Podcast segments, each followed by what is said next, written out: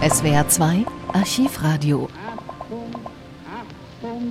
Der Filmklassiker Casablanca entstand 1942. Eine Romanze vor dem Hintergrund der Ereignisse im Zweiten Weltkrieg. Humphrey Bogart rettet seine ehemalige Geliebte und deren Mann in Marokko vor den Nazis. Zehn Jahre später, 1952, kommt der Film in die deutschen Kinos, allerdings völlig entstellt. Nazis kamen darin nicht vor. Alle Bezüge zum Zweiten Weltkrieg wurden herausgeschnitten oder durch die Synchronisation unkenntlich gemacht. Viele Schlüsselszenen, wie die, in der die Besucher von Ricks Café die deutschen Soldaten mit der Marseillaise übertönen, fehlen. Aus dem tschechoslowakischen Widerstandskämpfer Viktor Laszlo wurde der norwegische Atomphysiker Viktor Larsen, der eine neue Strahlenart entdeckt hat. Geblieben ist eine belanglose, unpolitische, inhaltlich wirre und um eine knappe halbe Stunde gekürzte Romanze. Obwohl Krieg und Nazidiktatur inzwischen schon sieben Jahre zurücklagen, war die Zeit offenbar nicht reif für einen Film, in der die Deutschen nicht gut wegkommen. Erst 1975 entstand eine völlig neue Fassung in Originallänge, die auch in der deutschen Synchronisation die Originalgeschichte erzählt. Premiere hatte diese neue Fassung am 5. Oktober 1975 in der ARD. Die Aufmerksamkeit war groß. Erst danach wurde der Film auch in Deutschland zum Klassiker. Hier die Besprechung damals im Südwestfunk von Anne Quirin. Wer die in der Adenauer-Ära verstümmelte Version von Michael Curtis Casablanca nicht kennt, wird sich nach dem gestrigen Filmgenuss des neu synchronisierten Originals schwerlich eine andere Fassung überhaupt vorstellen können.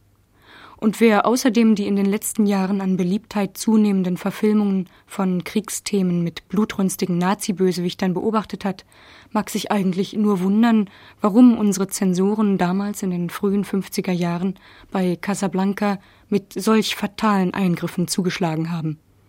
Immerhin hat es das Fernsehen nun nach 20 Jahren geschafft, uns den 1943 gedrehten Film vorzuführen. Humphrey Bogart ist hier diesmal nicht die Trenchcoat verhüllte Gestalt des Antihelden, der sich in die Herzen der Zuschauer gerade durch seine permanenten Misserfolge einschleicht. Hier ist er die Mischung, die ihn zur Filmlegende machte. Zynisch, hartgesotten, schlagfertig, ein bisschen korrupt und brutal, aber wenn man auch ein bisschen nachgräbt, eben doch sentimental, idealistisch, einer, der aus Liebe großzügig auf das erträumte Leben verzichten kann. Seine Dialoge sind kantig, knapp, trocken und haben diesen Film mitberühmt gemacht. Sie verachten mich, nicht wahr?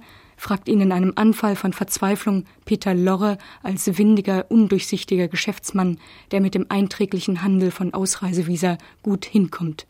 Bogart daraufhin Wenn ich Ihnen überhaupt Beachtung schenken würde, dann wär's wohl so.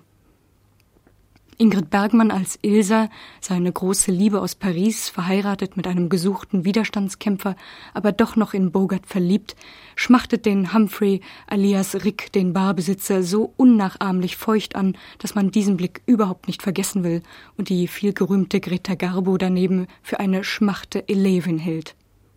Aber der Film lebt nicht nur von diesen beiden Stars und den Dialogen. Die Randfiguren, wie der korrupte und ebenso unpolitische wie liebenswerte französische Polizeipräfekt, dessen Amoralität schon wieder wie eine Geste der Opposition wirkt, tragen in witzigen Details zum Eindruck dieses Films bei. Filmdramatisch geradezu klassisch spannend ist die Schlusssequenz von Casablanca.